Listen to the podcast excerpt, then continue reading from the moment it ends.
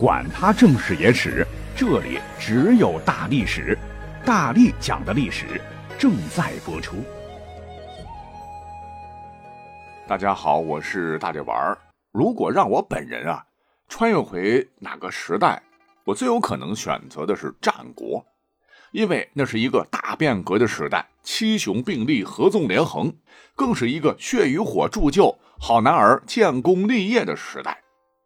但随着秦国统一序曲的吹响，大一统的王朝开始了，战国时代黯然落幕。随之滑入历史故事堆的，除了多少英雄事，还有曾经叱咤风云、左右天下的七国王族，那真是命运的弃儿，历史的悲歌。而本期节目。我们就要深挖历史，围绕战国七雄王族后裔最终的历史宿命来扎实的讲一集。咱们就先从最悲催的燕国讲起。说起来，燕国国君乃姬姓燕氏，第一代国君就是大名鼎鼎姬发的亲弟弟和周公姬旦辅佐成王的少公姬氏。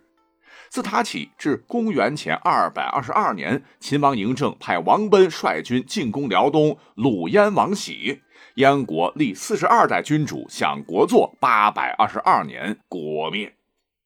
虽说这个年头挺远的，但实话讲哈，燕国是存在感最弱的诸侯，主要原因就是燕国的这个地理位置啊。别看面积有二十万平方千米，人口一百五十万，表面看还行。但都城蓟位于中国的东北边缘，比起他国燕国，距离黄河流域核心区最远，农业生产水平低下，也很难与中原的经济、文化、政治等方面有交流与联系。本来燕国实力就很弱，秦国呢也没把目标先对准燕国，秦国和燕国也不接壤，中间还隔着其他国家，秦国是远交近攻，也没和燕国发生过大的冲突。可最终的结果却是。燕国亡得晚，王室却遭到了秦始皇嬴政的疯狂屠戮，直接导致秦二世而亡时，六国复国，唯独无燕，因燕无后。也就是说，其他五国都复国了，国君都是王室后裔，唯独燕国没复成国，原因就是燕国王室无人，基本死光了。至于原因，那很明显，倒追的话，全得是燕太子丹派蹩脚荆轲刺杀秦王未遂的恶果。好，说完了基本被灭族的燕国王室，下面呢还有两国王室也是先后步了燕国的后尘，这便是灭了燕的秦国以及另一个灭霸级的国家楚国。先说秦国，他的这个王族乃是嬴姓赵氏。建立了大一统的王朝，按道理说开枝散叶、千秋万代才对。谁想到报应来得太快，又是修长城，又是修阿房宫，又是凿骊山，徭役赋税沉重，导致了秦朝迅速崩坏。陈胜吴广大起义，六国纷纷复辟。多说一嘴哈，里边有一个燕国，但燕国这个国君挂羊头卖狗肉，根本就不是燕王族的后裔。而当时世界上最大的国家还不是秦，而是老牌诸侯国楚国，比秦国国祚五百六十三年早了几百年。那么在公元前二百二十三年的时候，虚胖的楚国被秦军胖揍啊！秦军攻破了楚都寿春，楚国正式灭亡，享国八百多年，与燕国相当。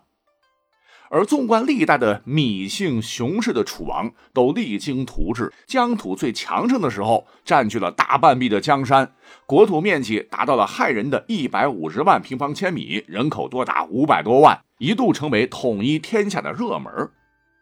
只是时运不济，自商鞅变法之后，秦小鱼吃虾米，大鱼吃小鱼，燕郢之战最终击破楚国。秦国面积一下子扩充了一百万平方千米，从此秦为刀俎，楚为鱼肉，楚国被秦国最终是一口一口的吃掉，导致楚国应该是被秦国残杀最厉害的，楚人是恨极了秦朝的统治，所以导致急先锋当年的楚霸王项羽国仇家恨一并冒起，在刘邦反复作保，子婴主动投降的情况下，还是没有放过秦氏的王族。项羽率军入咸阳后，进行了数周的大屠杀，几乎所有嬴姓赵氏的子孙被一网打尽。那漏网之鱼也难逃其他复国的几国宗族的杀戮。可以这么说，秦始皇这一根啊，基本是灭了。但楚国王室也不要高兴太久，以为项羽帮他们复国成功。这个项羽一翻脸，反手将义帝楚怀王熊心就给灭了，正式篡夺了楚国的社稷。项羽其实他是姬姓项氏，唐宋典籍记载为周王族诸侯国相国后代，非楚国王族。那为了当楚王，只有把正宗芈姓熊氏的王族全灭了，才能高枕无忧。哈，于是乎，项羽高举砍死秦王滴血的刀剑，又把楚王后裔全部的铲除。故而可以这么说，最终灭了秦国和楚国王族血脉的，竟然不是不死不休的彼此，而是项少龙的不孝子项羽一人。好，接下来。哎，我们再放眼到曾经胡服骑射、能和秦国掰手腕的赵国。那赵国刚讲了，国君呢和秦国国君一系都是嬴姓赵氏，一个祖先。但胡服骑射的赵灵王有一个不孝子孙赵幽缪王赵谦即位以后自毁长城，杀名将李牧，最终在公元二百二十八年，秦将王翦攻破邯郸。俘虏的这个赵王押送咸阳，赵国灭，享国一百八十一年。另外，秦末王同父异母的公子家逃往了代郡，即位为代王，联合燕国继续抗秦，最终寡不敌众，全族也被迁往咸阳。那么说起来，除了燕国，其余五国血脉，秦始皇并没有斩尽杀绝，只是没收了政治权力，被监视了起来，散落民间，日子过得相当艰辛。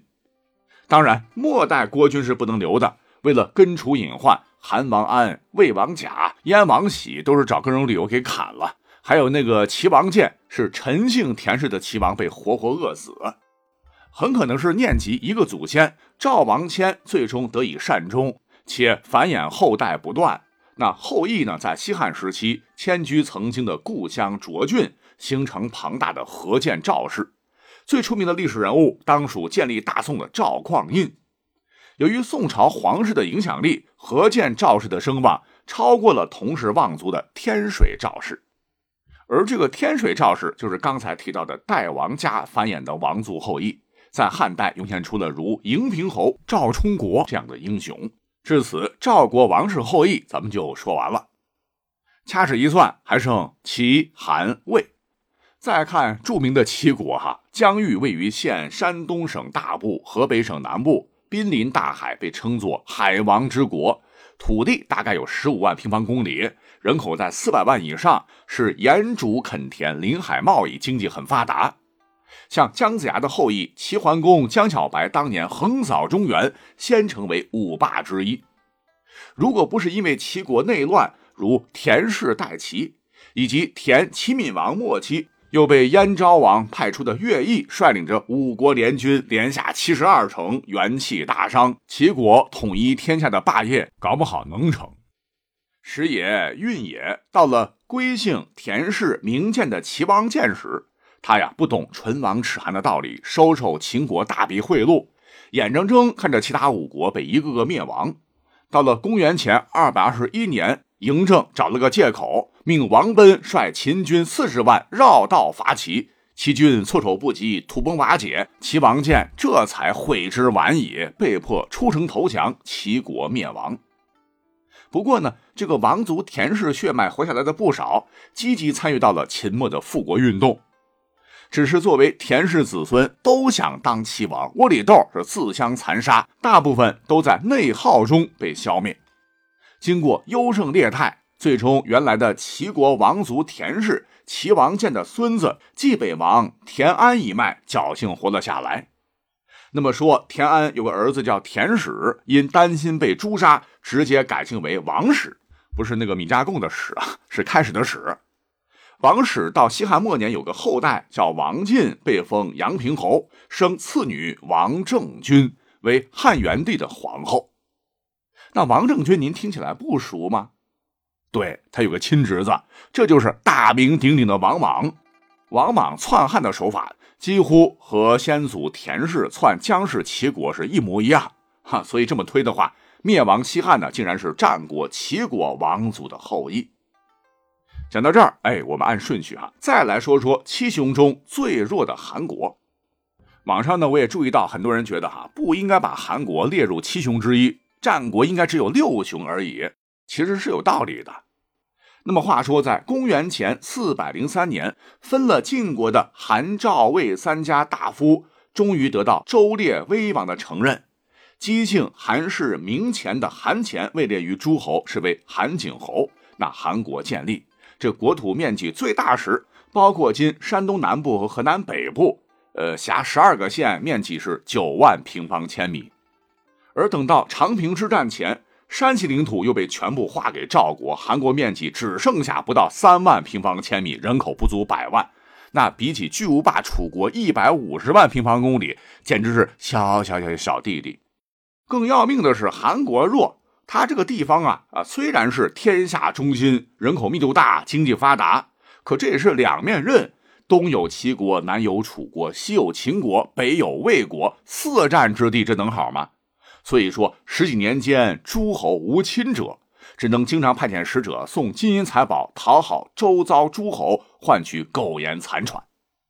最终，嬴政先易后难，仅派出二流将领内侍腾，带了数万兵马。就击败了十几万韩军，韩王安被俘虏，押送咸阳。韩国成为了六国中第一个被秦所灭的国家，享国一百七十三年。那韩国灭，韩王安呢有一个叔叔，唤作韩信，逃了出来，是流落民间。为了区别兵仙韩信，时称为韩王信。他呢是文韬武略，攻取韩国故地，被刘邦得封韩王，啊，算是复国成功了。随刘邦击败项羽，平定天下。可是西汉建立后，他受刘邦猜忌，韩王信最终反叛，兵败被杀。其后代逃往匈奴后归汉，也是名人辈出啊，如魏晋时的韩述、韩季、韩寿，以及唐中期大文学家、政治家韩愈等。那多说一嘴哈，目前韩国对，就是那个朝鲜半岛的韩国哈。还有人自称是战国韩国王族后裔，哎，我们就姑且听听。最后，我们再来看看魏国王室的最终结局，来为本期节目画一个句号啊。说当年魏国三家分晋后，本来是挺猛的，国君呢都是姬姓魏氏，曾拥有最为强大的魏武族，义赵国灭中山，连败齐楚，秦国更是被他欺负的连连告饶。地盘横跨五省之地，疆域面积巅峰时达到了十八万平方千米，人口三百多万。但可惜了啊，魏国接连在桂陵之战和马陵之战被孙膑统领的齐国击败，围魏救赵，庞涓战死，魏武卒等精锐尽失。祸不单行，原来弱爆了的秦国，商鞅变法，国力强大。商鞅亲自带领训练出的虎狼之师啊，嗷嗷的背后偷袭老东家魏国，收复了西河，夺取了至关重要的函谷关，丧秦地七百余里。这还不是最倒霉的，楚国也趁机打劫，北上夺取了八城，魏国一蹶不振。